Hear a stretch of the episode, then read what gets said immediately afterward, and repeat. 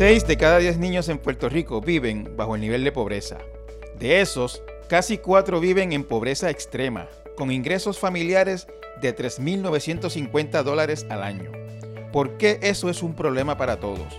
¿Qué podemos hacer como sociedad para combatirlo? De eso hablamos hoy con Amanda Rivera, directora ejecutiva del Instituto de Desarrollo de la Juventud, una entidad sin fines de lucro, no partidista, que acaba de publicar un extraordinario informe en el que fija el costo para toda la sociedad de la pobreza infantil y propone una serie de políticas públicas para combatir este serio problema.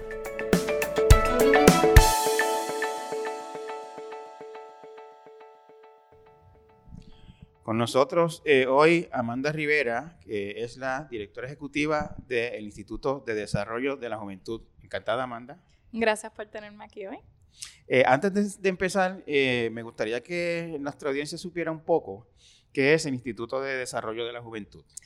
Sí, el Instituto de Desarrollo de la Juventud es una entidad no partidaria sin fines de lucro que trabaja para promover políticas públicas que mejoren las condiciones de la niñez eh, y en ese trabajo que nosotros hemos estado haciendo durante los últimos seis años, nos dimos cuenta que una de las prioridades para las niñas en Puerto Rico era el tema de la pobreza infantil, cuando miramos los datos. Así que eh, en realidad nuestro enfoque es en cómo nosotros reducimos la pobreza infantil a través de cambios de política pública y cambios sistemáticos. ¿Y de dónde surge la organización? Sí, la organización surge eh, de Boys and Girls Club de Puerto Rico. Boys and Girls Club, como muchos saben, lleva más de 50 años en la comunidad en Puerto Rico. y hace ya un poco más de seis años, eh, ellos estaban en un proceso de planificación estratégica y estaban pensando primero en cómo ellos podían llegar a más niños en Puerto Rico. Era una de las, de las preguntas que tenían, porque ellos no pueden abrir clubes en todas las comunidades, aunque eso sería ideal. Pero son como, entiendo que son como 13. Ellos tienen 13 clubes. Eh, y entonces la otra pregunta era, y preocupación que había, era que muchos de los jóvenes con que ellos estaban trabajando, la mayoría, ellos los podían llevar hasta cierto sitio, los podían graduar de escuela superior, los podían incluso llevar a la universidad, pero una vez salían de esas puertas, eh, las realidades del país, de la pobreza, eh, era un obstáculo para su éxito y para que ellos de verdad pudieran prosperar de la manera que, que, la organización quería, lo que ellos querían para sus jóvenes. Así que había un tema de, de escala y un tema de, profundidad de impacto que ellos querían atender. Así que surge esta idea de crear un think Perdóname, antes de seguir, ellos en, en Boys and Girls Club el enfoque principalmente es atender al niño en su, en, su medio ambiente y ayudarlo a potenciar sus talentos, etcétera. Sí, eh, ellos, el, el enfoque original de Boys and Girls Club a través de Puerto Rico y todo Estados Unidos es un enfoque preventivo. Vamos a mantener a, los niños fuera de las calles, vamos a asegurar que terminen escuela superior, eh, vamos a mantenerlos fuera de los malos pasos.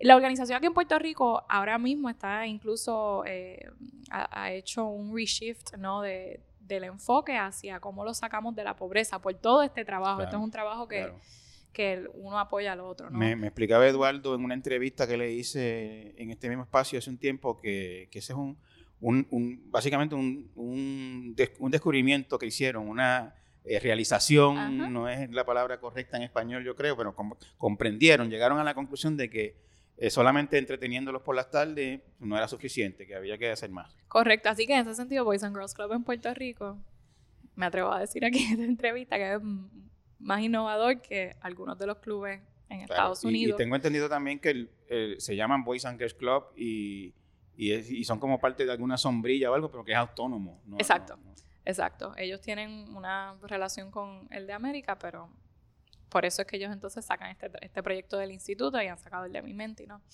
Este, así que ellos se dieron cuenta de eso y dijeron, hace falta como un think tank para trabajar esto de nivel, a nivel sistémico, eh, un think tank que recopile datos, que haga investigación y que mueva política pública. así, que, así que así surge la idea del instituto.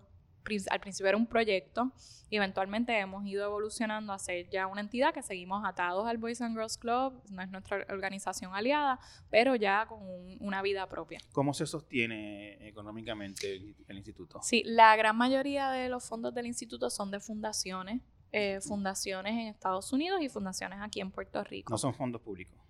Mm, tenemos una porción pequeña de fondos públicos que son los donativos legislativos, que eso es competitivo, ¿no? Y eso nosotros lo recibimos para hacer los productos de datos de los municipios, así que yo digo que siempre que haya interés eh, a nivel público de tener datos, pues nosotros vamos a, estar bien con eso, pero... No, o sea, no, no, se puede decir que el instituto es una, entidad pública, ni, ni, costeada principalmente con fondos públicos. No, para nada. El fondo público es alrededor de 15% de, toda la, operación. La gran mayoría son fundaciones eh, y ahora estamos empezando a recibir individuos que están interesados en, lo que estamos haciendo y pues ponen su poquito, un poquito más, pero también estamos recibiendo donantes de esa parte y en realidad nuestra meta sería estar 100% independiente. Y, el instituto está hace un tiempo que viene escuchándose, eh, haciendo análisis eh, y trabajo y, creando conciencia sobre el problema de pobreza infantil, eh, que es la realidad de la mayoría de los niños en Puerto Rico.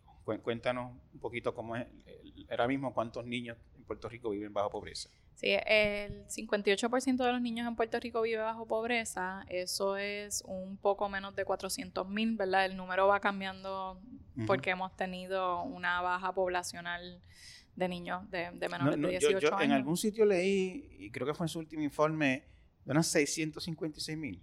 Niños en total. Ok. Ah, niños en total, ok. Sí, entonces creo que ahora ha seguido bajando ese número de 656 mil cada vez que chequeamos todos los Baja años. Todo el tiempo. Sigue bajando, así que a veces hasta, digo, espérate, 656 mil. Y en estos días post terremoto con escuelas cerradas, se están yendo un montón también. Correcto. Que el tema de las escuelas cerradas es algo que Sí.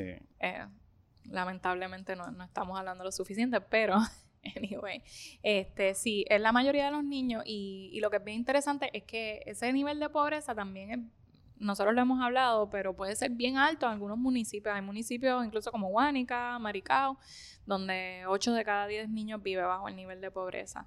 Así que estamos hablando de la mayoría de los niños. Eh, y, el, cuadro entiendo que es un poquito más crítico aún en niños menores de 5 años. Sí, ese, esa tasa de pobreza es 63% en general en la isla. Pues las familias jóvenes en general tienen menos ingresos, están empezando eh, así que usualmente esa es la tendencia en todos los sitios que, los menores de 5 son un poquito más, tienen unas tasas más altas de pobreza. Eh, la, actitud de mucha gente, Amanda, es, y, no necesariamente estoy hablando como que es una actitud de mala fe o, de lo que sea, pero mucha gente se pregunta, mucha gente que no está en pobreza, se pregunta, ¿en qué me afecta a mí que haya niños pobres? yo quisiera que estuvieran mejor y qué sé yo, pero no sienten que es su problema. ¿En qué medida es el problema de cada uno de nosotros el que haya tanto niño pobre? Hay, hay dos cosas. Lo primero es que mucha gente no se, no se quiere identificar con la pobreza, pero cuando nosotros miramos las tasas de pobreza infantil y, familias con niños que están en la pobreza o al borde de la pobreza, en la mayoría de las familias en Puerto Rico es 71%. Si tú subes ese renglón al 150% de la pobreza, es, 105, es 71%. O sea, el 71% de, los, de los niños están o pobres o cerca de la pobreza o a punto de caer. Así que aunque, aunque mucha gente siente que quizás ellos no están pobres porque ellos tienen quizás comida o tienen trabajo, ¿verdad? A veces pensamos que si tenemos trabajo no estamos pobres.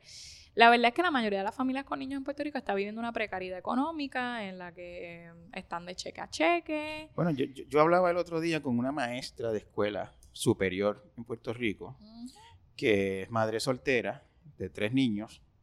Y ella, pues, ella, con cuatro, ella son cuatro en su núcleo familiar, su único ingreso es su ingreso de maestra de escuela superior. Y ella cae bajo el renglón de, pobreza, te lo, de, pobreza. te lo prometo. Sí. Este, así que, ¿verdad? Tenemos ese perfil a veces de gente que no necesariamente siente que son pobres porque quizás también tienen capital social o tienen educación. Eh, y dicen, eso no, eso no soy yo, pero la realidad es que si lo miramos por los números, sí. Eh, así que yo creo que es un tema que esta precariedad económica, esta inseguridad económica, es algo que esta, eh, falta de apoyo para estar en la fuerza laboral, teniendo hijos, ¿no? es algo que acecha a la mayoría de las familias. Pero si nos vamos más allá de eso y pensamos en la otras personas que están estables o tienen seguridad económica en Puerto Rico, cómo le afecta a la pobreza infantil, eh, nosotros tenemos que mirar el impacto económico de esa pobreza en Puerto Rico, que fue lo que hicimos en este último estudio y una de las razones por las cuales lo hicimos, porque sabíamos que veníamos hablando de pobreza, Eh, y la verdad es que eso a veces cae oído sordo. Pues porque se toma como un tema social, que eso no tiene solución, y pues hay bendito, pero lo que nosotros queríamos era, era cambiar la conversación y hacerlo, y, hacer que la gente viera que, era un tema de desarrollo económico. Eh, cuando nosotros trajimos a la doctora en Chautegui... me, estás hablando, perdóname, de un estudio que ustedes publicaron recientemente que, que lo que hace es evaluar cuánto le cuesta al país, a la sociedad, la pobreza infantil. y nosotros lo que encontramos ahí es que mínimo 4.400 millones al año le cuesta a la economía. Eso es en términos de productividad que se pierde, de salarios que se pierden, costos de salud y costos de crimen, que fueron las cosas para las cuales en realidad podíamos calcular con los datos que teníamos. O sea, que hay cosas ahí que no... ¿Cómo? ¿Qué, qué, les hubiese gustado contabilizar, por ejemplo? Eh, nos hubiese gustado contabilizar eh, los recaudos perdidos los recaudos del gobierno que se pierde, que eso no lo pudimos, bueno, digamos que en la medida en que una persona eh, tiene menos ingresos por, ser pobre, pues menos aporta. Exacto. Y, eh, en muchos casos eh, aporta menos y recibe más. Exacto. el Estado está obligado a proveerle alguna necesidad. Correcto. También los costos del maltrato, aunque el maltrato no necesariamente, no, y para nada estamos diciendo que la gente pobre maltrata a los hijos, porque eso no es el caso en la mayoría de los, de, los casos, pero lo que sí hemos visto es que los estudios nos enseñan que eh, hay más probabilidad de que en un hogar pobre quizás haya unas situaciones de maltrato o a veces no tanto maltrato sino negligencia. Y eso ahí y el compañero Marco Santana que trabaja este tema, lo hemos hablado muchas veces, hay muchas razones por las cuales eso pasa. A veces la negligencia en realidad se, se encuentra como negligencia, pero es carencia en el hogar. Bueno, sí. Y los ponemos en el sistema. Si, un trabajador social va a una casa de una persona, familia bien pobre y abre la nevera y lo que encuentra son tres potes de espagueti, va a decir que ese niño está maltratado. Exacto. Y a lo mejor es lo único que puede tener la mamá allí. Exacto. A veces las mamás tienen que salir a trabajar y no tienen cuidado, así que los niños se quedan solos. Así que ahí hay, hay una, una cuestión ahí, pero el punto es que terminan en el sistema, ¿no? Y eso tiene un costo, ¿no? ¿Cuánto nos cuesta eh, sacarlos, ponernos en hogares sustitutos, el trauma que conlleva, porque a veces estar en el sistema es un trauma aparte que después se tiene que tratar y si no se trata. Eh, así que habían dos o tres cosas que en realidad nos hubiese gustado mirar, pero en términos de los datos que teníamos, que eran los más confiables, pues miramos esos tres renglones, que son los que usualmente se, se ven cuando se hacen estos estudios, se han hecho lo, que ustedes dicen se puede interpretar así, Amanda. Eh, el Estado de Puerto Rico tiene 4.418 millones menos al año por tener tanto niño pobre. Eh, sí, en, circulando en la economía y, o sea, 4.400 millones que no están circulando en la economía que pudieran estar circulando. 4.400 millones son más o menos la mitad de los recaudos del gobierno de Puerto Rico. Y ustedes lo calcularon como el 4% del Producto Bruto. Sí, un poco más. De, un como 4.3 del, del, del, Producto. O sea que cuando alguien te diga a ti, este, pues a mí me dan pena los pobres y, y quisiera que estuvieras mejor, pero no es un problema mío, pues, ¿qué tú le dices? que es un problema de todo el mundo, es un problema para la economía de Puerto Rico y si quieres ver a Puerto Rico exitosa en el futuro, esto es un tema que se tiene que, trabajar ahora porque esto se combina con la cuestión de la de la baja poblacional en esa... En esa... hay, las economías más exitosas del mundo, este, pues que son posiblemente estadounidenses, Alemania, este, Japón, eh, la famosa Singapur que todo el mundo menciona. Eh, ¿Los niveles de pobreza eh, infantil son parecidos a los de aquí? O? No. en Estados Unidos, que es el ejemplo que más miramos, la, tasa de pobreza infantil ronda los 20%, o sea, eso cambia un poco de año a año, 19, 21%. incluso en los estados más pobres, la tasa de pobreza infantil no llega no pasa de los del 30%. O sea que nosotros estamos mirando que una tasa de pobreza infantil que es el doble de, de, de algunos estados en Estados Unidos. Y esa es con la que mejor podemos comparar porque son los mismos es, renglones. Es 58%. 58. Y, y, en Estados Unidos fluctúa cerca del 20%. en Estados Unidos entero. pero cuando miramos los estados más pobres no pasa de 30% ese nivel. O sea que incluso mirando los estados más pobres estamos... O sea que, que, que se puede hacer la interpretación de que una economía exitosa con un alto nivel de pobreza no es posible. Eso es lo que nosotros entendemos. Eh, mucha gente piensa que es al revés. Cuando nosotros, y, y también cuando nosotros empezamos a hacer este trabajo y también a tener estas conversaciones a nivel del Congreso. Que es, al revés, ¿cómo? Perdóname. Que es al revés, eh, que los niños están pobres porque la economía en Puerto Rico está lenta, ¿verdad? Eso, eso es una de las, de las conclusiones que hace la gente, pues mirar los datos y dice, bueno, pero es que en Puerto Rico, como la economía está lenta, pues los niños están pobres. Eh, y eso, eso fue algo que nos dijeron varias veces cuando empezamos a llevar la conversación al Congreso, que nada más estábamos hablando de las tasas de pobreza infantil. En ese momento, pues se conocía que Puerto Rico estaba pasando por una crisis fiscal, por una recesión, así que decían, bueno, naturalmente sí, porque ustedes, la economía de ustedes está lenta.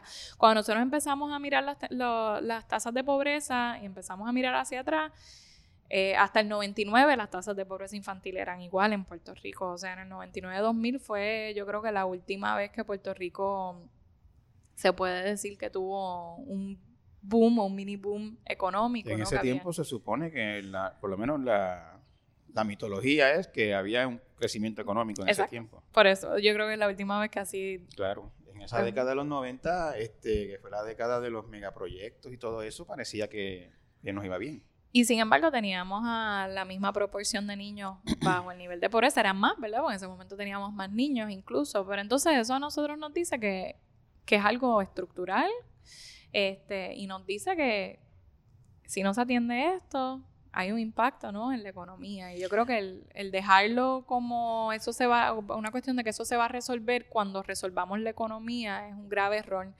Porque a la manera que nosotros empecemos a trabajar con problemas como estos, es que empezaremos a ver prosperidad, ¿verdad? Se tienen que trabajar otras políticas públicas, pero eso es un componente clave del desarrollo económico y tenemos que empezar a ver así. En, déjame ver si lo entendí bien. Eh, ustedes no creen, o sea, ustedes no creen que si, digamos, este, mejora la economía de Puerto Rico, que hace 14 años que está en recesión, si de momento mañana pues llegan unas cuantas fábricas y, qué sé yo, y, y el, ese nivel de crecimiento económico pues empieza a meterse a 1, 2, 3, 4% de crecimiento de la economía, eso automáticamente no va a resolver el problema de, pobreza infantil. No, y, te explico por qué. Hay varias razones. Este, hay que pensar en hay que pensar en padres y madres de familia, especialmente madres de familia, porque la mayoría de los niños que están viviendo bajo pobreza están en un hogar que es liderado por una madre, así que vamos a pensar eso en tenemos ese, porcentaje de cuánto es? El 80, sí te puedo decir que alrededor del 80% de las madres eh, que están solas con su hijo están viviendo bajo el nivel de pobreza, así que... Es, casi imposible para una mujer sola con hijos no ser pobre. Exacto. Así que vamos a mirar ese perfil, aunque vamos a decir que tiene trabajos disponibles, pero tenemos que empezar en esas familias, tienen las destrezas para acceder a esos trabajos, ¿verdad? Depende también de la industria, que por eso fue una de las recomendaciones que nosotros hicimos en, el informe, que es eh, capacitación laboral eh, basada en, los sectores que están en crecimiento, ¿no? A veces capacitamos a gente aquí y les damos talleres de pastelería, que está bien, pero realmente cuántas panaderías pueden haber en Puerto Rico, cuál es la demanda. Nadie sale de pobre haciendo bizcocho, a menos que en el transcurso abra su propia fábrica de bizcocho. Al igual que hay muchas instituciones que dan grado en pues cuestiones que, no necesariamente es lo, o sea, no es, no es donde va a estar la demanda, ¿no? Así que vamos a, tenemos que pensar en que la gente se le tiene que proveer las herramientas para aprovechar cuál sea esa economía que va a crecer. Segundo es remover las barreras del empleo, porque la cuestión del cuido es clave. y es muy escaso en Puerto Rico el cuido accesible. Es, bien poco accesible, eh, son bien pocos los espacios, eh, los vales que, están disponibles a través del gobierno. O sea, un, cuido eh, privado en Puerto Rico, yo creo que ahora mismo no, no es muy difícil conseguir uno de, yo diría de menos de 500 dólares al mes. Es bien difícil, casi todos están en 500, 400 dólares. Yo... O sea que ahí se te va, si tú tienes un trabajo poco diestro, ahí se te va la mitad del salario mínimo. Y cómo pagas casa y compra y todo lo demás. Y eso es una cosa, ese, exacto. Y ese es cuido eh, en las horas de trabajo. También tenemos la situación de que los horarios no siempre son de 9 a 5. Entonces, ¿cuál es la situación de cuido en horarios extendidos? Eh, así que también, o sea, se tiene que pensar el cuido y el espacio para los jóvenes y para los niños eh, en, fuera de las horas de la escuela, ¿no? Porque también a veces ya están más grandes, está bien, los tienes hasta las 3, pero que tú haces de 3 a 7. Oye, en ese sentido yo creo que Boys and Girls Club va... Yo, yo, yo, yo creo que el sistema de educación pública en Puerto Rico está diseñado para que la gente siga siendo pobre. Porque a las 3 de la tarde no hay una escuela pública que tenga un programa de que pueda mantener al niño más allá. Hubo, algunos, hubo algunos programas que tenían algunas tutorías, pero era bien... O sea, era bien poco, no eran no eran unos programas fuertes, yo y, diría. Y hay 13 comunidades en Puerto Rico donde después de la escuela el niño puede ir a Boys and Girls Club, pero son 13 nada más en todo Puerto Rico. Exacto. Y quizás habrá algunas otras tipo Boys and Girls Club. Sí, hay, algunas otras entidades, pero en realidad no es escala, ¿no? Así que tenemos que también repensar eso, repensar el horario de la escuela, cuánto tiempo está esa escuela abierta para, para servir a los niños, además de, y eso es otro tema, de cuando tenemos a maestros ausentes eh, y, tú estás trabajando y te llaman a las 11 de la mañana, que las mamás no lo dicen mucho cuando hablamos con ella y te dicen, tienes que buscar el nene porque hoy la maestra no vino, pues eso tiene un impacto en la habilidad que tiene esa mamá y quizás la mamá dice, ¿sabes qué? Ahora mismo no, o sea, no es factible yo salir a trabajar porque em, hay mucha incertidumbre. No sé cuándo tengo que salir a buscar al nene, sobre todo cuando están bien chiquitos. Que... Bueno, y, y, en este momento, como hablamos hace un momento, ¿no? Este, miles y miles de madres no tienen ahora mismo dónde dejar sus niños porque no hay clase por la cuestión de los terremotos. Exacto.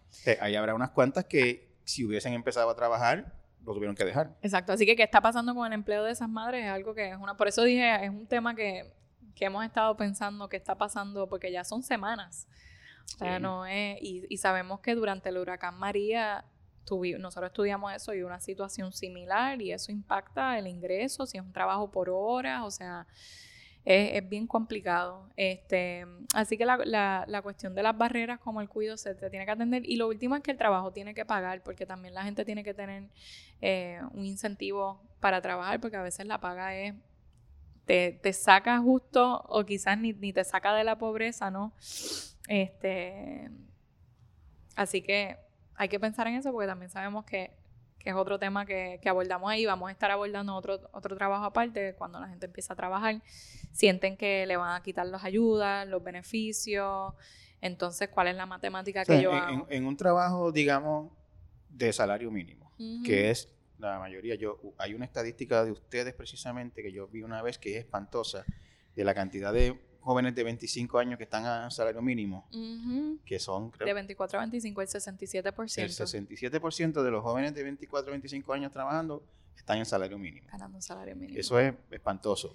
Este, y sobre todo, no es nada más salario mínimo, son pocas horas. O sea que usualmente lo que estamos viendo es salario mínimo y tiempo parcial. supongamos que vamos a tomar el ejemplo de una madre eh, de dos niños de, digamos, 4 y 6 años uno en la escuela y otro antes de la escuela, y quiere trabajar. Y debido a las circunstancias de su vida, eh, bueno, vamos a evitar lo de las circunstancias de la vida. A lo mejor tiene un grado asociado o hasta un bachillerato. Lo hizo con mucho esfuerzo. Sí, hay, hay, hay, unos niveles bastante altos de escolaridad aquí. Claro. Y entonces, pues, eh, consigue un trabajo de salario mínimo. y, y, no tiene dónde dejar esos niños. el, de las cuatro, el de cuatro años no está en la escuela todavía.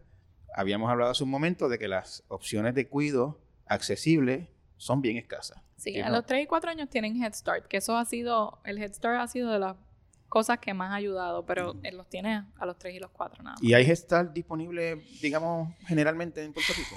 Depende mucho de la región y el pueblo. Eh, en el área metropolitana hay una concentración alta. Eh, nosotros tenemos una estadística también de los niños de 3 y 4 años que no están matriculados en la escuela eh, y esa tasa varía mucho por región. En general en Puerto Rico es relativamente baja o sea que son, son mayores las posibilidades de que una madre con un niño de 3 o 4 años no tenga dónde dejarlo.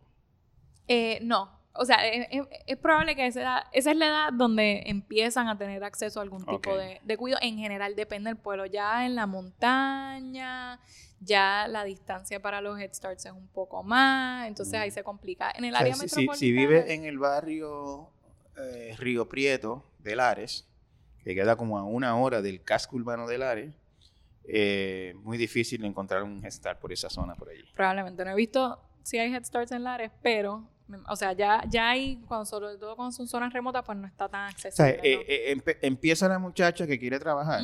Lo primero que tiene es dificultad para encontrar qué hacer con los niños. ¿Qué hacer con los niños? Porque aunque estén en la escuela, lo que estaba hablando, el problema de ausentismo, o sea, que no hay un sistema de maestros sustitutos. Que eso, Eso es bien eso terrible. tenemos que plancharlo Sí. porque eso no es, no es tan complicado. O sea, cerraron la mitad de las escuelas y tienen presumiblemente la misma cantidad de maestros y no hay maestros sustitutos. Pero eso, Ese- es, eso, eso es un quick fix que, que se puede trabajar porque por lo menos le trae algún tipo de estabilidad en el horario escolar. Porque ahora mismo ni eso para muchas familias. Este, así que sí, tiene. o sea, si, si esa muchacha no tiene acceso a, a un Head Start eh, o a un centro de estos de, de familia, tiene unos cuantos, creo, en Puerto Rico. este, Departamento de la Familia, unos pocos, me Sí. parece. Y ellos dan vales, o sea, ellos- hay unos vales, pero son, están limitados el número de vales. Hay una cantidad limitada de vales, etcétera. Supongamos que la muchacha no tiene acceso a esto. Y hablamos ya que los cuidos están a menos mínimo 500 dólares mensuales. Pues ya esa muchacha no sencillamente no puede trabajar. No, Y- y probablemente por lo tanto, la, la matemática no, No le da. No le da. Y aparte de que si va a trabajar, pues tiene que proveerse posiblemente su transportación, su almuerzo, su uniforme o ropa de trabajar. Correcto. Eh, y entonces, pues, aunque hay un, en- dentro de los programas como el PAN, que ahora subió el, el ingreso, que eso ha sido positivo, y a veces hay periodos de transición de cuando la gente empieza a trabajar, pero eso, eso es algo que estamos investigando ahora mismo y mirando a detalle, cuándo es que la gente realmente empieza a perder las El, ayudas el pan son 120 y pico por persona. por ¿no? persona. Eh, y subieron el, ahora mismo no me acuerdo realmente el renglón de, del ingreso, pero después de María se subió ese renglón. O O sea, que, re- que más gente cualifica. O sea, la gente ahora puede trabajar. Resumi- y- resumiendo, Amanda, la madre soltera de dos niños en edad escolar o preescolar, eh, son muy difíciles las posibilidades que tiene en este momento de irse a trabajar y salir de pobre. Porque hablamos de salario mínimo, pero igual es un- una complicación si en vez de 7.25 son 8.25 o hasta 10 la hora o qué sé yo, tú sabes. Sí, O sea, para que le sea negocio tiene que estar como en 15 pesos la hora mínimo. exacto. Y eso es Eh, muy escaso en Puerto Rico. Muy sí, escaso. los trabajos de construcción que recientemente hicieron la orden ejecutiva. Pero la mandaron a Sí, eliminar, la Junta. Sí, exacto. digo, el, el Congreso. Exacto. Así que es bien retante. Mentira, el Congreso no, el Vivienda Federal. Sí, es bien retante y, y en las conversaciones que tenemos con, con mamá, eh, pues nosotros tenemos un grupo de, de madres y jóvenes que nos ayudan con nuestro trabajo porque no nos nutrimos nada más de los datos y la investigación, la voz de ellos es bien importante. Mucho de lo que expresan es que ellos, sobre todo las mamás, quieren trabajar, este, pero que el, el trabajo les tiene que pagar. Entonces, ¿cómo nosotros si no es a través de salario mínimo, que fue algo que sí exploramos en, en el estudio y vimos un impacto positivo, pero pequeño en la pobreza infantil si se fuese a subir el salario mínimo. Por eso nos- nosotros vi- eh, tuvimos 10 recomendaciones y después tuvimos algunas que se tienen que considerar, pero que no fue el impacto tan grande como con las otras. Y eso se debe a que, eh, pues, eh, la mayoría de las familias que con niños que están en la pobreza, una gran proporción no están trabajando, así que subir el salario en realidad no. lo- o sea, lo primero es llevarlos a trabajar. No, Y además también otra cosa que no consideramos es que si tiene vivienda pública, cuando empieza a trabajar, se tiene que la, ir. in- la interacción, ¿verdad? Eso, eso es un trabajo que estamos mirando, la interacción de, de cómo aumentar los sueldos y, a- y, y cómo se les va quitando las ayudas, ¿no? Este, pues, o tienen muy pocas horas, así que quizá hay otras cosas que se tienen que ver. Entonces, los créditos contributivos, que hemos hablado de esto en el pasado, son s- bien importantes. Yo, yo quería entrar a la parte de, de- de las recomendaciones de ustedes este, en breve. Antes de llegar ahí, eh, yo eh, me imagino alguna gente escuchando esta charla y hablando de madre soltera y madre soltera y madre soltera y, y preguntando si dónde están los hombres, dónde están los papás de esos niños, que también es su responsabilidad. ¿Qué dicen los estudios de ustedes sobre eso? Pues mira, nosotros no hemos adentrado en ese tema, para serte sincera. Lo que sí te puedo decir es este, que también tenemos una proporción de niños que están solos con sus papás, interesantemente, eh, pero la mediana de ingreso para esos papás solos es el doble que la mediana de ingreso para las mamás. Eh, la mediana de ingreso para una madre soltera es alrededor de 8 mil dólares y para un padre soltero es 15 mil. Entonces, este, ¿Eso por qué será? ¿No tiene idea?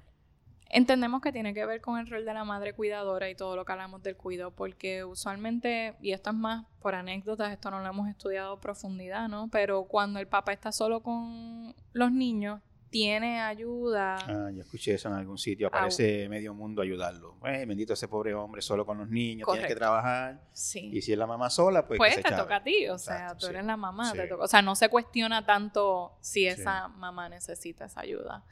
Este, o sea, no, son muy pocos los papás que están solos con sus niños en su casa cuidándolo, como es el caso de la mamá.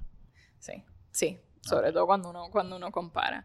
Así que realmente no, hemos, no hemos estudiado eso, eso a profundidad, eh, pero también, o sea, la pobreza también acecha a, las familias de madre y padre, o sea, no, no, es exclusivo de, las madres solas. Eh, y también lo que encontramos a veces es que las madres están liderando el hogar, pero no quiere decir que no tienen pareja. Eh, que es un fenómeno interesante. O sea, hay a veces, tienen algún tipo de pareja en el hogar, hay un hombre, pero eh, por alguna razón, pues él no, no, no, no, aporta. No, es, está es, lo que conocemos en los estudios de ustedes, no se lo dirá así, pero es, un mandulete, básicamente. Este, yo, yo sé que ustedes, o sea, tú me hablas de datos porque tú me hablas de lo que han estudiado y lo que tienen eh, corroborado con evidencia, etcétera, pero este, quizás sale un poquito del scope de los estudios de ustedes. Hay una cuestión de muchos problemas sociales que son incluso consecuencia de la pobreza, la falta de educación eh, sexual, por ejemplo, de, prevención de embarazo, de todo ese tipo de cosas, de responsabilidad.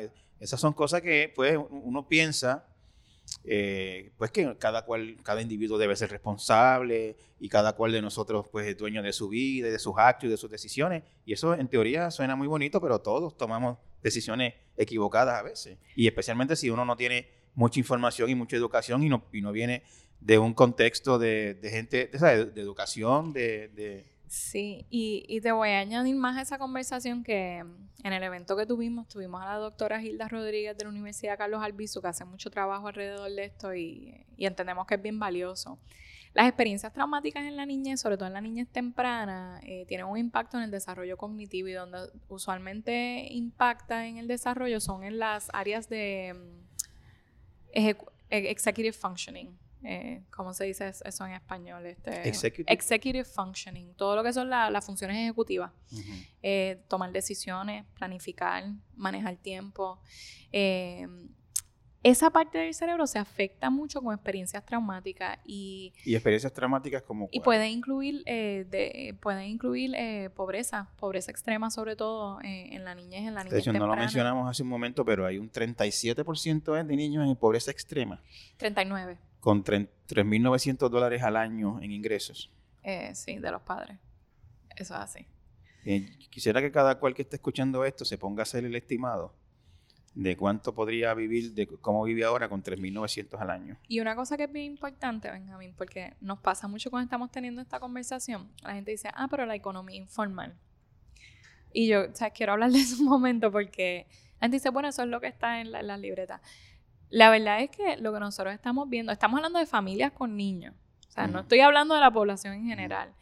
Em, es verdad que algunas mamás están envueltas en algún tipo de economía informal, venden almuerzos, venden dulces, hacen uñas, pero lo que están devengando de ese trabajo, o sea, ellos están operando dentro del contexto económico de sus comunidades.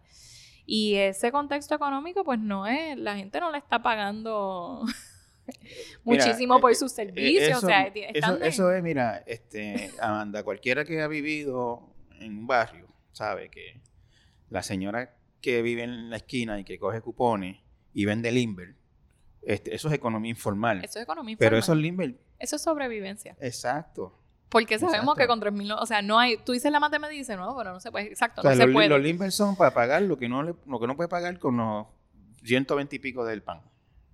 Exacto. Y, y, una vende limber y la otra pasa blower y la otra hace uñas y la Y eso pasa, o sea, Y el muchacho hace patios y el otro lava carros, pero eso no da para nada, ¿sabes? Correcto, así que quería, ¿verdad? Hacer esa, esa anotación porque no, nos cuestionan mucho eso a veces. Eh, pero sí. Este...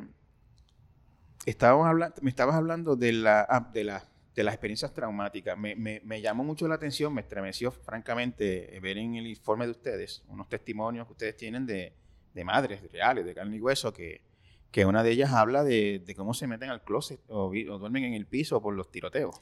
Sí, eso, es otro tipo de, experiencia traumática, la violencia en la comunidad a la que están expuestos. Y en el estudio, cuando entrevistamos a la mamá, ese tema salió bastante. Este, los tiroteos, el sentido de inseguridad, el no dejar los nenes salir a la calle a jugar. Creo que eso pasa en muchos sitios en Puerto Rico en general, pero ese constante estrés, número uno, es, o sea, es sobrevivencia todo el tiempo. Es, afuera hay un ambiente hostil y violento. No estoy, o sea, no tengo recursos para, no, sé dónde va a salir la compra esta última semana porque ya se me acabaron el, dinero de el dinero del pan. Así que es como lloviendo sobre mojado. Mira, yo, yo, yo he hecho muchas entrevistas con, con madres en situaciones así y, y, pues también vengo de un sitio, o sea, vengo de un barrio que, que, pasan estas cosas, ¿no? Yo no lo he visto en estudio, yo lo he visto en, en la realidad.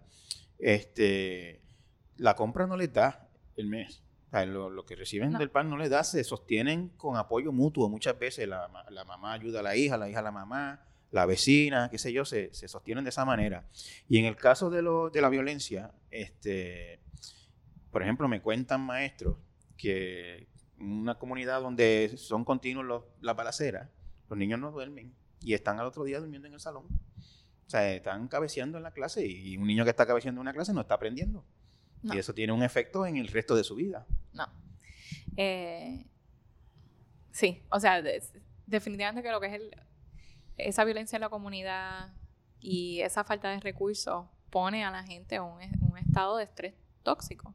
Eh, y, y, sobre todo también lo que, lo que mamá o papá traen a casa con ese estrés de, de no saber de dónde ellos van a conseguir quizás su comida la semana que viene o mira, el nene necesita algo para la escuela y a veces no tienen los 20 o 30 dólares para comprar los materiales. O sea, y eh, eso genera también un estrés en mamá y papá y eso se siente en la casa. Este, hablando también de, lo, de, de, la cuestión de negligencia y maltrato, que también es parte de, de esas experiencias traumáticas. Si, si es, eh, es, la, pues si es el caso en ese hogar, pues también tiene un impacto. Este, Amanda, eh, soluciones, ¿cómo se, cómo se soluciona esto? ¿Qué, qué, propone? Yo sé que ustedes eh, propusieron unos, creo que son tres conjuntos de políticas públicas eh, dirigidas que básicamente todas eh, concentradas en aumentar la posibilidad de generar ingresos de esta familia. Hablábamos hace un rato de la madre que tiene dos niños y que no puede trabajar porque no tiene quien se los cuide. ¿Cómo, ¿Cómo, se soluciona eso? Sí, pues nosotros, nuestro enfoque es en política pública, ¿verdad? Porque entendemos que esto es un, es un problema de gran escala y sistémico y aunque muchas veces queremos hacerlo todo en el sector sin fines de lucro y en el sector civil, y ahora estamos bien frustrados con nuestras instituciones eh, y quizás decimos, el gobierno no sirve, ¿cómo va a delegarle esto al gobierno? La verdad es que no se le puede relevar de la responsabilidad porque esto es algo que el sector civil y las non-profits tienen que estar, pero esto se tiene que, operacionalizar a través de, del gobierno. Eh, nosotros lo que hicimos fue, como un poquito a lo que estábamos hablando, vimos las distintas barreras y los distintos obstáculos que hay para, para salir de la pobreza y recomendamos políticas públicas que se tienen que implementar en conjunto. Me explico. Em, nosotros hemos hecho trabajos de recomendaciones de política pública. Em, muchos think tanks lo hacen, uno, dos, tres. Entonces lo que pasa es que a veces cogen una u otra y te resuelve algo. Pero nosotros, para la escala de este problema, se tienen que, implementar en conjunto y me explico. Em, el primer tipo de política pública que nosotros estamos mirando tiene que ver con la creación de empleo y cómo nosotros incentivamos que se creen empleos, sobre todo para padres y madres de familia. Así que ahí estamos viendo eh, empleo subsidiado, eh, sobre todo pensando en los, en los, o sea, eso también tiene un efecto en la economía, ¿no? En los negocios pequeños que quizás tienen dificultades contratando. Eh, sabemos que ha habido programas de empleo subsidiado aquí en Puerto Rico que a veces no han sido efectivo eh, y eso hay que primero mirar cuáles han sido. los empleos, mucha de la experiencia con empleo subsidiado en Puerto Rico es que lo usan los comercios Correcto. y las empresas para aumentar sus ganancias, Correcto. en vez de para mejorar la situación económica de, Correcto. del país. Correcto. Así que se tiene, o sea, por eso dije empleos subsidiados, pero se tiene que, eso se tiene que, que tomar con un poquito de cuidado, ¿no? Eh, y se tiene que repensar un poco. porque lo- ha habido pro- eh, programas de empleo subsidiado aquí, pero hay que repensar un poquito el enfoque y lo que se les requiere son a esos, a esos negocios. Este, vamos a decir que con eso hay una creación de empleo, después entonces tenemos que mirar lo que es la, el desarrollo de la fuerza laboral.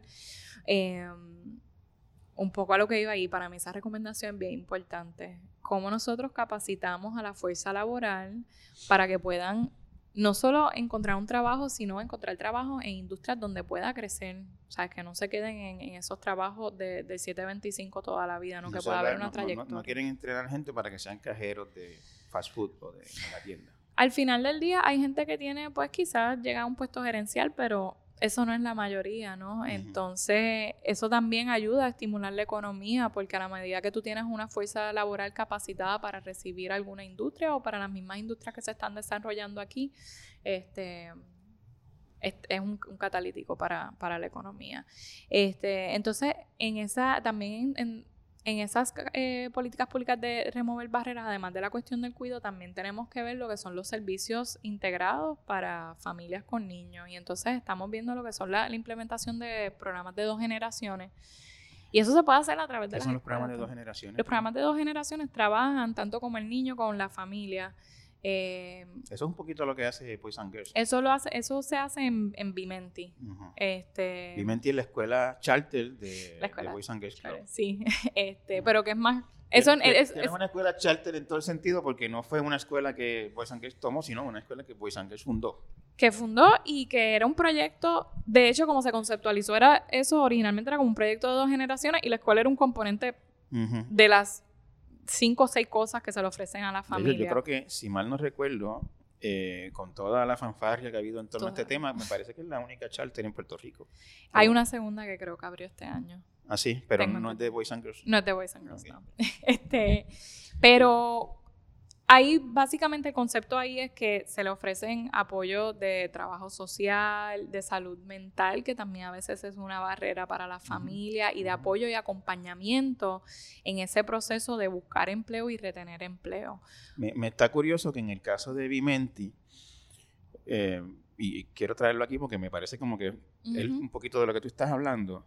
Ellos identificaron, si mal no recuerdo, estoy hablando de la memoria, una conversación que tuve con Eduardo, unos empleos relativamente bien remunerados que hay en la periferia de donde viven estas, estas madres. Por ejemplo, eh, no viven tan lejos de la zona hotelera y los están adiestrando en trabajos relacionados con, con los hoteles, con la, con la cuestión turística. Que en los hoteles los trabajos regularmente son relat- relativamente bien pagos, no, son, no hay mucho trabajo del mínimo en los hoteles, incluso los de mantenimiento, porque son trabajos unionados. Los trabajos unionados casi nunca son de 725, con todo lo que hablan de las uniones. Exacto. Este, y entonces los estaban adiestrando para trabajar en esa cuestión hotelera y estaban incluyendo en ese componente de, de- de lo- de las necesidades la transportación. Correcto. Este, y eso, básicamente, ese es el, info- ese es el, el enfoque que- del que tú Sí, estás hablando. y, y por eso es interesante la, la colaboración, ¿no? Porque a veces también nosotros podemos ver, aunque es nivel es en el residencial Ramos, Ramos Antonini. Antonini. Que hablando de trauma, ¿verdad? Ellos estuvieron allí, ellos Claro, tienen unas situaciones, claro. pero eso nos sirve a nosotros como un micro, ¿no? De mirar cómo, cómo se están implementando algunas de esas ideas innovadoras, pero que nosotros entendemos que tienen potencial de irse a escala, ¿no? Y uno ve, ok, vemos que esto está funcionando para unas pocas familias aquí en Puerto Rico, así que tiene potencial. Pero esa parte, no, o sea, no podemos olvidar qué difícil es para una, sobre todo ya, hay, hay distintos segmentos de las familias, ¿no? Si pensamos en todas las familias que están viviendo bajo pobreza, hay distintos niveles de necesidad, ¿no? Pero esas familias que llevan, que nunca han estado quizás en el, en el campo laboral o que llevan años, quizás 10, 15 años sin estar en campo laboral, no es tan fácil como, ok, te adiestré para un empleo, cogiste el empleo, mira, este es tu primer día, llega ahí y colorín colorado se acabó. O sea, hay un acompañamiento que tiene que pasar incluso para retener el empleo, los primeros meses de ese empleo, para poder este, también eh, crecer dentro, dentro de ese empleo. Así que tenemos que pensar también de, ese tipo de apoyo y acompañamiento. Sin eso... Me, gustaría, para, para, para, abundar un poquito en lo que eh, hablábamos un poquito teóricamente antes, eh, una madre que a través de un esfuerzo de esto empieza a trabajar en un trabajo bien remunerado, con su plan médico y con, y con sus beneficios, etcétera. Este, esa situación de esa familia, en toda esa familia, de momento, de un día para otro, deja de ser dependiente del gobierno. Porque si ella tiene un trabajo que le tenga su plan médico, esos niños salieron de la reforma, ya, en el acto. Correcto. Y ya no están, posiblemente ya no van a tener que recibir este eh, pan. Correcto. no, no, posiblemente, no van a tener que recibir pan. Este, ya es una carga menos que tenemos todos los demás. Exacto. Eso definitivamente es así. Y también eventualmente, ahí, ahí, ahí, volviendo a la conversación, las dos generaciones, tiene a la mamá o el papá o quien sea que va a estar eventualmente, ¿verdad? Nosotros creemos en, los créditos contributivos hasta que esa gente está afuera, ya está más estable, pero eventualmente si crecen lo suficiente están eh, contribuyendo a, a, los recaudos, además que están consumiendo más. O sea, es más dinero que está circulando en la economía. Hay un purchasing power eh, que, no está ¿qué, ahora. ¿qué, es lo primero que hace la gente cuando empieza a trabajar un trabajo bueno? Lo primero que hace es comprarse un carro. Un carro. O una casa. Y cosas tan sencillas como nosotros, está, en, el evento la semana pasada, la mamá, eh, que es nuestra mamá portavoz, decía, yo no puedo llevar a mis hijos al cine a comprarle un mantecado, algo que es tan sencillo que uno da por sentado. Este, que es, verdad, esos espacios de ocio también a veces no pensamos, pero son importantes para la salud mental, para el desarrollo de los niños. Absolutamente. Este, así que eso también. ir al cine este, le enseña, le puede enseñar a un niño otra dimensión de la realidad y, enseñarlo a soñar con otras cosas y, y, ¿sabes? Eso y el valor de eso es incalculable. Sí, este, así que eso, eso vemos mucho también, que eh, pues están ahí making ends speed, pero hay cero, cero oportunidad de ocio. Eh, si viven cerca de la playa, pues a veces eso es un plus porque la playa es gratis y uno puede ir, pero muchas veces, sobre todo con la cuestión de, la violencia, están dentro de la casa los niños y los jóvenes, o sea, están en la casa todo el día y eso para el desarrollo eso no, eso no es óptimo. Este, así que eso es más dinero que está eh, circulando la economía, en entretenimiento, ¿no? Este, y entonces también tienes pues que el impacto de que si ese niño ya está en un hogar más estable, tiene acceso a otras cosas, tiene menos estrés, eh, tiene un modelo y es más probable que entonces ese niño vaya a seguir en esos pasos y pueda no solamente terminar en la universidad, pero tener un empleo. Vamos a, vamos a verlo de esta manera, de nuevo, para el que piensa que eso no es su problema. Ese niño que tiene todo eso que dice Amanda, del ejemplo, el modelo, mejor situación económica, ese niño, si uno interactúa con él en el futuro, pues más probable es que interactúe como, digamos, eh, dándole un servicio o ayudando a uno en un problema, qué sé yo, que asaltando o robándole a uno. Sí, que por eso fue uno de los costos que cuantificamos fue el crimen, eh, porque, y otra vez, para nosotros bien importante, nosotros trabajamos con muchísimos jóvenes y no es que van a, no es que pues porque pobres van a ser criminales, pero aumenta las probabilidades. Si tú estás tratando de buscar dinero, no tienes tus, tus necesidades eh, pues si, si no, tienes dinero para las necesidades básicas o para las cositas que tú quieres a veces, porque también eso, es algo bien. Es una realidad que, que da, trabajo, a veces da trabajo como asumirla, pero eh, es una realidad que la pobreza es un factor de, de, riesgo de crimen. Sí, y si no ven, también vemos situaciones en que dicen, bueno, terminé la escuela superior o mi primo terminó la escuela superior y empezó un grado asociado y sigue sin trabajo y sigue sin oportunidades, así que, o sea, ¿cuál es la oportunidad para mí?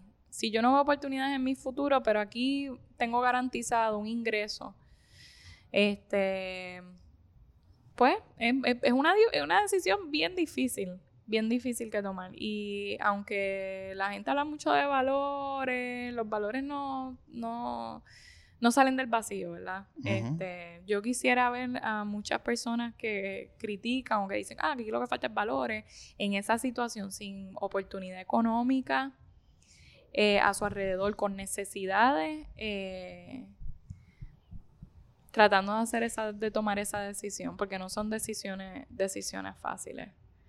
Este.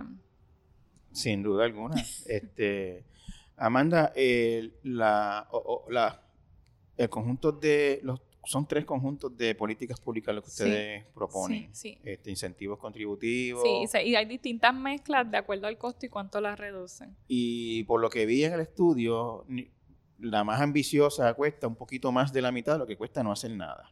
este, ¿Puedes hablarnos un poquito de esto? Sí, la, la, recomendación más ambiciosa nos reduce la pobreza infantil a 29%. En 10 años. Ajá, en 10 esa, años. Esa es la meta, eh, reducirla en 10 años. En 10 años. Y la extrema a 0% tiene un costo de 2.700 millones al año 0% tú dices eliminar la pobreza infantil. La pobreza extrema. La pobreza extrema. extrema que de eso hablamos. O llegar cerca a eso, ¿no? Este, tiene un costo de 2.700 millones al año y esa, esa que es bien ambiciosa incluye un subsidio por, por crianza, básicamente, y es universal. Eso es el, Unos 100 dólares por niño al mes. Hay uno de 150. Se, se, hicieron las proyecciones de los, de los dos. Eh, o sea, eso es darle 150 dólares al mes a cada familia por cada niño. Sí, a todo el mundo. Eh, y eso la gente dice, pero ¿qué es eso? Tú sabes. Eh, y, y, eso existe en muchísimos sitios. Eso existe en muchos sitios. Eso existe en muchos sitios. Y cómo ha funcionado si se hace universal. Universal es que es para todo, el mundo. Incluyendo los ricos. Nosotros, eh, la gente rica, ¿verdad? Este todo el mundo. todo el mundo lo recibe como una garantía. Eh, eh, ¿cuál es? Eso es lo que está prometiendo el, el candidato presidencial Andrew Yang. Ese es mil dólares al mes. Así, bueno. A todo el mundo. Eso ya es un poquito extremo, pero... Sí, exacto. Este, sobre todo porque sabemos que tenemos un problema de baja natalidad aquí, así que, ¿qué podemos también hacer para hacer esta situación? Para que la gente siga teniendo niños. ayudar un poco, ¿no? Este, Porque definitivamente la, decisión de tomar hijos, de tener hijos o no, es, una cuestión económica en muchos O sea, cuando tú dices que lo que lo hace funcionar es que sea universal, es que no se ve como un incentivo de seguir pobre. Correcto. Que la gente sepa, tengo los 150 por niño, pero si trabajo lo voy a tener igual, van a ser extra. No es que me lo van a quitar si empiezo a trabajar. Y también hay una cuestión política. Eh, hay algo que pasa cuando las transferencias o los beneficios se reciben por unos pocos, la gente que no los recibe eh, tienden a resentir eso, ¿no? Ah, pues yo trabajo, yo no recibo, que es la conversación que escuchamos mucho aquí. Este, así que a la manera que es algo que todo el mundo se beneficia de, pues es menos probable que la gente esté en contra de eso, ¿no? Porque también te beneficia. ¿Y cuánto costaría eso, Amanda? sabemos. En este momento, con la cantidad de niños que hay en Puerto Rico, con los 656 mil, ¿cuánto sería? Ahora mismo no tengo el número frente de esa en particular, porque el, los 2.700 incluía esa y dos o tres cositas más. Pero va a costar menos que lo que te cuesta la pobreza infantil año a año. Eso, eso te lo puedo decir. Es menos de, o sea, ese 2.700 te incluye eso y dos o tres políticas públicas más. todo esto es marcado en la meta de la que me hablaste hace un momento, de reducir la pobreza infantil de 58 a... Ese, ese, ese te lo lleva a 29%. A 29%. Eh, y, y, las otras, dependiendo de la de cada conjunto, pues se reduce a una... Sí, se va reduciendo un poco. Pero en, términos generales, lo, lo, que ustedes proponen es reducir, reducirlo. Eh, yo creo que la, la, menos ambiciosa es a, a, 38%. 39. A 39. O sea, a menos de la mitad de niños pobres en Puerto Rico. Sí. Este, eso es, un es una propuesta muy ambiciosa. Muy ambiciosa. Muy importante, pero muy importante con un estudio que yo vi y que es muy detallado y que tiene mucha, mucha, mucha información bien valiosa. Eh, ustedes hicieron esto público el jueves pasado. El miércoles. El miércoles. Eh, estamos hablando lunes. Eh, ¿Alguien del gobierno se ha acercado hasta ahora a preguntar? No, esta vez no. Ni de la política. no, toda. Hemos, de hecho, dos. Han sido dos candidatos. No voy a decir los nombres porque no le estoy haciendo campaña política a nadie. Eh, pero, no, le digan los... pero he tenido dos candidatos que se han acercado. Dos candidatos que, se, que, se, quieren reunir y quieren... Pero yo, a mí me gustaría saberlo y que la gente sepa quién está pensando en esto. después van a venir otros y lo diremos también, posiblemente. Este, pues mira, eh, ahora mismo eh, los dos acercamientos, y vuelvo y digo, nosotros no le estamos haciendo campaña a nadie, nos vamos a reunir con tú estás todos los... dando una información. y nosotros nos vamos a estar reuniendo con todos los candidatos. Hasta ahora ha sido Ada Conde. Eh, y... Ada Conde es candidata al Senado. Candidata al Senado. Y de la no vamos a decir el partido para no hacerle campaña. No. Y de la gente de Patia.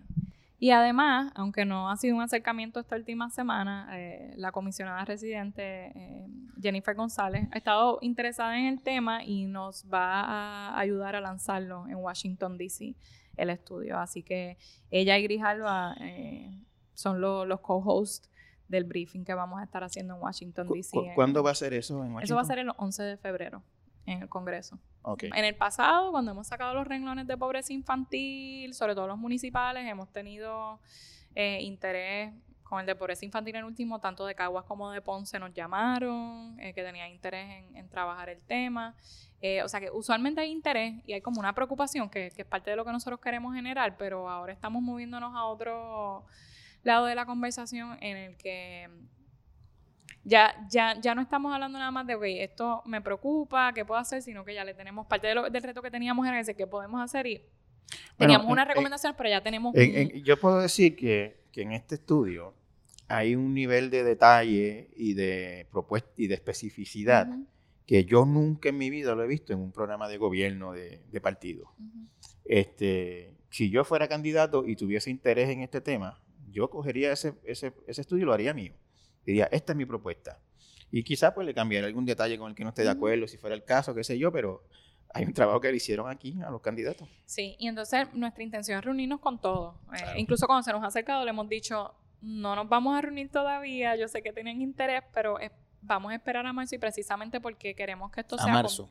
a marzo, o sea, empezando en marzo, vamos a, porque ahora llevamos esto a DC, llevamos esto a New York. Después que regresemos de eso, nos empezamos a sentar con los candidatos, este, de todos los partidos eh, para sentarnos y, y, explicarle lo que es de estudio y proponer que lo incluyan en, sus plataformas. Lo que nosotros quisiéramos ver esto en todas partes. Eh, quizás, como hay distintos paquetes, quizás un, un partido escoge un paquete sobre otro, o sea, hay distintas maneras, ¿no? Pero la cuestión es que el tema de pobreza infantil se, se incluye en las plataformas eh, para poder entonces seguir dándole seguimiento, porque sabemos que mínimo, si no está en las plataformas, va a ser bien cuesta arriba. No es que lo que esté ahí se, se vaya a dar necesariamente, pero sabemos que eso no garantiza que, tenga atención el tema en el 2021. Lo, que ustedes proponen aquí de reducir la pobreza infantil en planes de 10 años, eh, ¿eso se ha hecho? ¿Ha tenido éxito en algún otro sitio? Sí, en, en Inglaterra, en bueno, United Kingdom hubo un, un esfuerzo bastante concertado de esto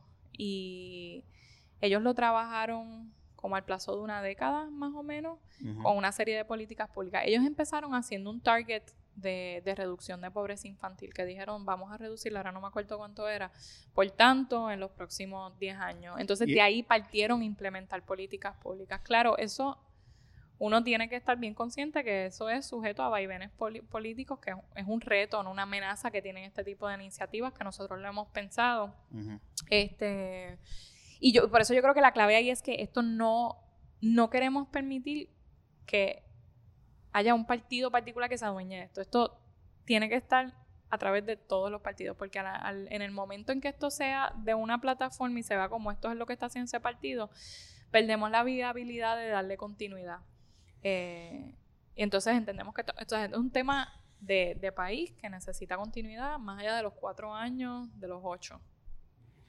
Es un reto, sin duda alguna. Es un reto. Pero ahí es entonces que entra el sector civil. Aquí sí es que tiene el sector civil un rol de darle continuidad, de fiscalizar. Eh, porque si no fiscalizamos, ¿dónde nos quedamos? Amanda, muchas gracias. Gracias a ti. Y le deseo mucho éxito al instituto en la promoción de este importante proyecto y ojalá en las elecciones de este año estemos oyendo este tema tan importante entre muchos otros temas que a menudo se discuten. Gracias.